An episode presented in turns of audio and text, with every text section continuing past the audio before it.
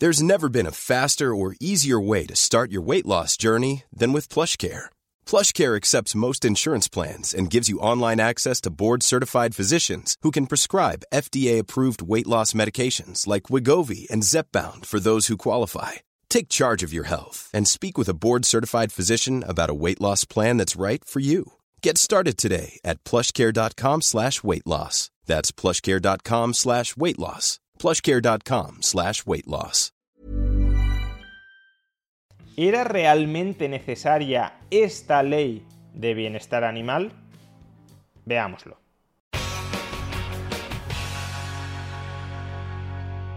La Ley de Bienestar Animal, promovida por el gobierno de PSOE Podemos y recientemente aprobada por el Parlamento, puede criticarse desde dos perspectivas.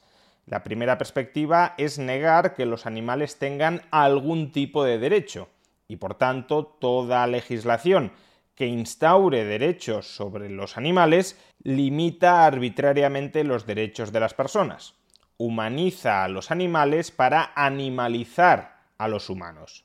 No es esta la perspectiva que voy a utilizar para criticar la ley de bienestar animal en este vídeo, tanto porque no considero que sea una perspectiva correcta, cuanto porque, aun cuando fuera correcta, creo que hay otras críticas más detalladas que se le pueden efectuar a la ley de bienestar animal. Así, la otra perspectiva desde la que se puede criticar la ley de bienestar animal, que es la que voy a emplear en este vídeo, es la siguiente. Si partimos de la base de que los animales poseen ciertos derechos, no necesariamente los mismos derechos, ni mucho menos que los seres humanos, y podemos partir de esa base ya sea porque los animales son seres sintientes o ya sea simplemente porque en el caso de los animales de compañía una persona acepta hacerse cargo de ese animal de compañía y por tanto se responsabiliza del mismo, frente a ese animal de compañía y sobre todo frente a terceros, si partimos, por tanto, de la base de que los animales poseen ciertos derechos y de que las personas poseemos ciertas obligaciones frente a esos animales, o al menos frente a los animales de compañía de los que nos hemos responsabilizado, cabe perfectamente la posibilidad de que, como a continuación comprobaremos, la ley de bienestar animal con la excusa de estar protegiendo esos ciertos derechos de los animales, se esté extralimitando a la hora de cercenar las libertades individuales. ¿Cuál podría ser el núcleo de los derechos de los animales? O al menos, en este caso, que es el que trata la ley, los derechos de los animales de compañía? Pues el núcleo ciertamente podría ser la institución de la tutela el dueño de un animal acepta hacerse cargo de ese animal, acepta tutelarlo. Es decir, se compromete a adoptar acciones que le faciliten una buena vida al animal y sobre todo también se hace cargo de los daños que ese animal genere sobre terceros. ¿Qué significa tomar acciones que permitan que ese animal de compañía disfrute de una buena vida? Pues en esencia, no maltratarlo ni por acción ni por omisión, no dirigir violencia física contra el animal y tampoco, por ejemplo, matarlo de hambre o encerrarlo de por vida dentro de un espacio insuficiente que anule su existencia. ¿Qué significa responsabilizarse del daño que mi animal de compañía causa a terceros? Pues que si mi mascota daña la integridad física o las propiedades de terceras personas, soy yo, claro, quien he de reparar ese daño causado. Bien, estos podrían ser en términos generales los principios del núcleo de esos derechos de los animales de compañía. Luego la ley, o la jurisprudencia, pero en nuestro derecho continental suele ser la ley, se encarga de desarrollar y de especificar el contenido exacto y la materialización de esos principios generales. ¿Qué significa no matar de hambre a un animal de compañía? ¿Hay que alimentarlo todos los días con una dieta equilibrada o basta con ir alimentándolo más o menos regularmente para que esté en un buen estado de salud? ¿Cuándo empieza realmente la responsabilidad del dueño de una mascota frente a terceros? Si una mascota ataca a otra porque la otra ha provocado de alguna manera a la primera, quién ha iniciado la agresión y quién es por tanto responsable de los daños ocasionados. Todas estas cuestiones, mucho más prácticas, mucho más aterrizadas al día a día, son las que debería desarrollar la ley o, como digo, la jurisprudencia. El problema reside cuando la ley, con la excusa de estar desarrollando esos principios generales, claramente va más allá de esos principios y anula arbitrariamente libertades de las personas. Si es posible respetar los principios generales que constituyen el núcleo de esos derechos de los animales de compañía sin necesidad de maximizar la restricción sobre las libertades de los individuos, entonces, claro, hay que adoptar aquellos cursos de acción legislativa que sean menos lesivos para las libertades de los individuos y que sean compatibles con el respeto a ese núcleo de los derechos de los animales de compañía. Analicemos algunas de las medidas que contiene la ley para comprobar que se extralimitan a la hora de supuestamente proteger los derechos de los animales de compañía. La primera de ellas es el llamado listado positivo de animales de compañía aquellas especies que no estén incluidas dentro de este listado de animales de compañía no podrán convertirse en mascotas, es decir, quedará prohibido adquirir la tutela sobre determinadas especies animales. Todavía no sabemos cuáles son porque todavía no se ha elaborado ese listado positivo, pero las especies que no estén incluidas en el listado positivo no podrán ser poseídas como mascotas ¿Y de qué depende que una especie esté incluida en el listado positivo? Es decir, que una especie pueda ser poseída como mascota o que una especie esté excluida del listado positivo? Pues depende de tres criterios. El primero, que el animal se pueda mantener adecuadamente en cautividad. Bueno, hasta cierto punto este podría ser un criterio sensato. Si la naturaleza de una especie es radicalmente incompatible con su tenencia en cautividad, claramente atentaría contra el bienestar de ese animal mantenerlo en cautividad. El segundo criterio es más discutible, que no pertenezca a especies protegidas.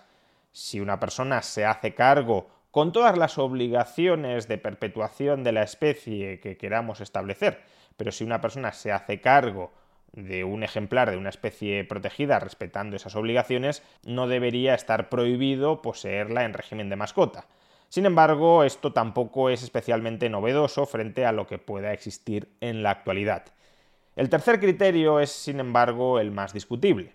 No podrán ser mascotas aquellos animales que en caso de escape supongan un riesgo muy grave frente a terceros. Se especula, y esto lo menciono con un carácter meramente ilustrativo, porque todavía no sabemos qué especies se van a incluir o no, pero se especula que podrían estar excluidas de este listado positivo y por tanto prohibidas, especies como las tortugas, las serpientes, determinados reptiles exóticos, como los camaleones o los geckos, también las arañas o ciertas especies de aves. En estos casos, en lugar de prohibir que una persona adquiera cualquiera de estas especies como mascota, siempre y cuando se responsabilice de los daños que puedan llegar a generar sobre terceros, sería mucho más razonable y respetuoso con la libertad individual que se le hiciera saber que si se le escapa a esa especie y genera gravísimos daños sobre terceros, esa persona deberá hacerse cargo de reparar esos gravísimos daños. Incluso, como alternativa menos lesiva a la prohibición, la ley podría llegar a establecer la obligatoriedad de un seguro de responsabilidad civil para poseer determinadas especies animales que en caso de escape generen importantes daños sobre terceros, de tal manera que aquellas personas que no paguen ese seguro porque no quieran o no puedan, no puedan convertirse en There's never been a faster or easier way to start your weight loss journey than with. PlushCare accepts most insurance plans and gives you online access to board-certified physicians who can prescribe FDA-approved weight loss medications like Wigovi and Zepbound for those who qualify. Take charge of your health and speak with a board-certified physician about a weight loss plan that's right for you. Get started today at plushcare.com slash weight loss. That's plushcare.com slash weight loss. plushcare.com slash weight loss. Normally being a little extra can be a bit much. But when it comes to healthcare, it pays to be extra. And United Healthcare makes it easy with Health Protector Guard fixed indemnity insurance plans. Underwritten by Golden Rule Insurance Company, they supplement your primary plan, helping you manage out of pocket costs without the usual requirements and restrictions like deductibles and enrollment periods. So when it comes to covering your medical bills, you can feel good about being a little extra. Visit uh1.com to find the Health Protector Guard plan for you. This is Paige, the co-host of Giggly Squad, and I want to tell you about a company that I've been loving, Olive and June. Olive and June gives you everything that you need for a salon quality manicure in one box. And if you break it down, it really comes out to $2 a manicure, which is absolutely insane. It's also so easy to get salon worthy nails at home with Olive and June. The difference between how your nails used to look when you did them yourself and now with the Manny system is a complete game changer. The best thing about Olive and June too is it's a quick dry. Dries in about one minute, lasts for five days, and full coverage in up to one to two coats. Visit oliveandjune.com slash perfectmani20 for 20% off your first system. That's oliveandjune.com slash perfectmani20 for 20% off your first system. Dueños de esas especies justamente porque no están en capacidad de responsabilizarse de los daños que potencialmente pueden ocasionar a terceros esas especies. Como vemos, en este punto hay alternativas menos políticamente arbitrarias y más respetuosas con la libertad de las personas que simplemente elaborar políticamente un listado de especies que pueden ser mascotas y de especies que no está permitido que devengan mascotas. Pero el legislador, claro, prefiere arrogarse potestades extraordinarias ya no sobre los animales, sino sobre las personas. Otra medida innecesariamente lesiva de la libertad de las personas, e incluso diría yo del bienestar animal, la prohibición de la cría por parte de particulares.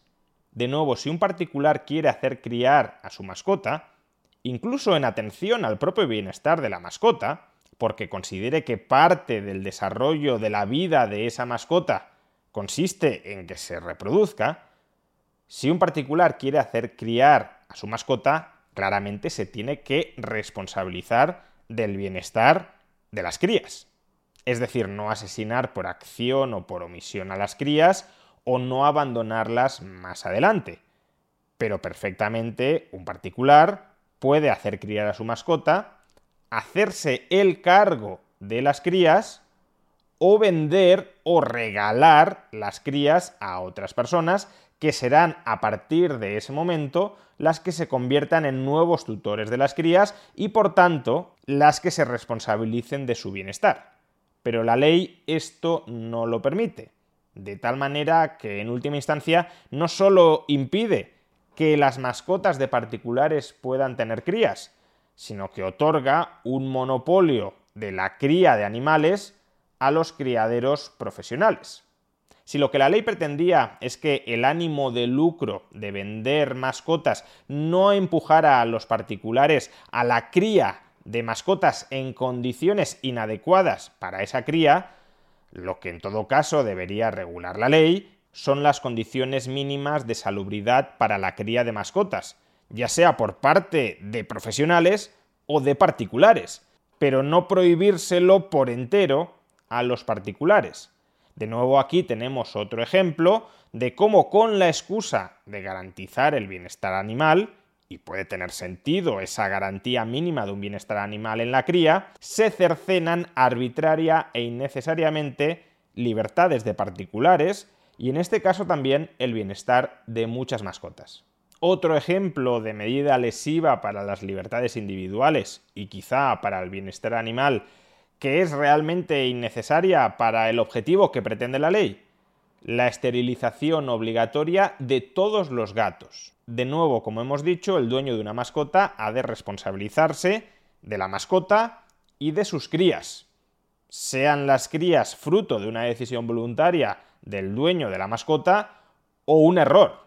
Y por tanto, si el dueño de un gato no se hace cargo de sus crías y esas crías generan daños o molestias sobre terceros, el dueño de ese gato y también por extensión de sus crías debería responsabilizarse de ese daño causado.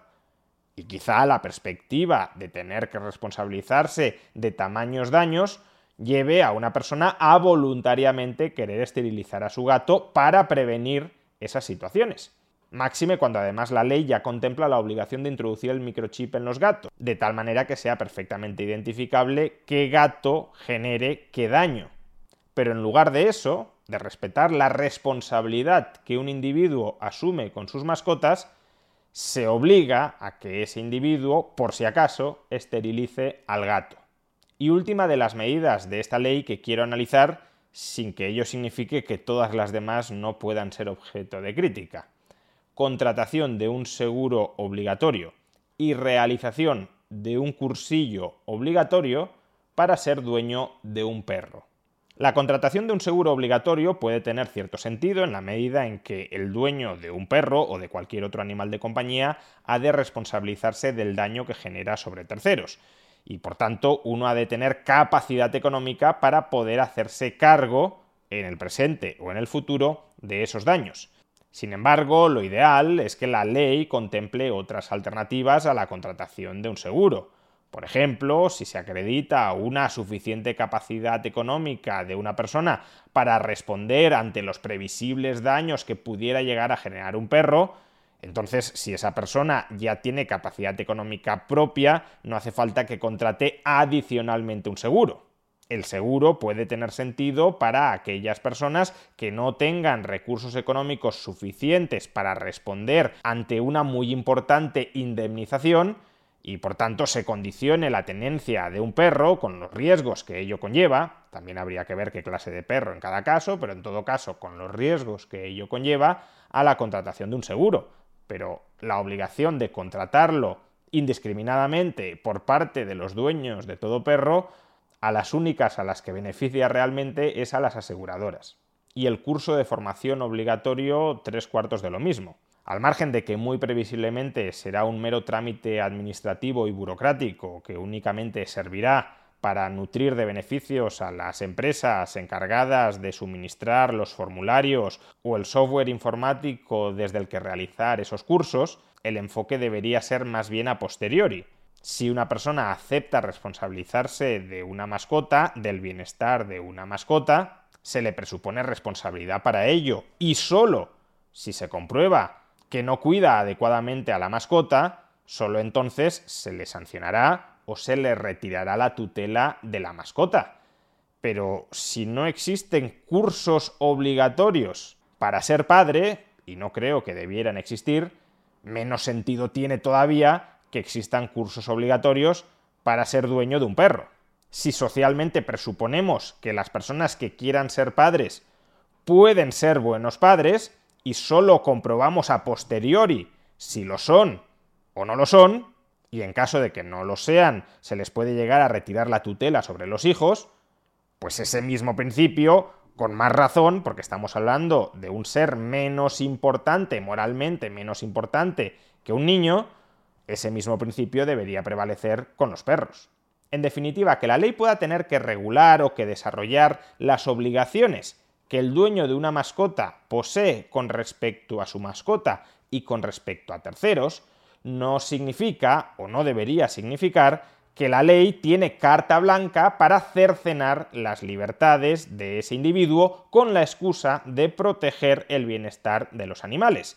Si hay formas de proteger el bienestar animal y de proteger los derechos de reparación del daño de terceros que no lesionen las libertades individuales o que minimicen la lesión de las libertades individuales, claramente habría que adoptar esas medidas y no aquellas que en cambio maximicen innecesariamente la restricción de las libertades individuales. Pero cuando al legislador le preocupa más cercenar la libertad individual que el bienestar animal, es decir, cuando realmente el objetivo de una ley es incrementar el intervencionismo del Estado sobre la vida privada de los individuos, acrecentar la soberanía del Estado sobre ámbitos en los que antes no le reconocíamos ningún tipo de soberanía al Estado, entonces caemos en abusos legislativos como este. No confundamos, como quieren confundir desde el gobierno, estar en contra de esta ley del bienestar animal con estar en contra del bienestar animal. Estar en contra de esta ley del bienestar animal solo es estar en contra del excesivo intervencionismo estatal en contra de las libertades individuales. Es decir, únicamente es estar en contra del bienestar del Estado liberticida.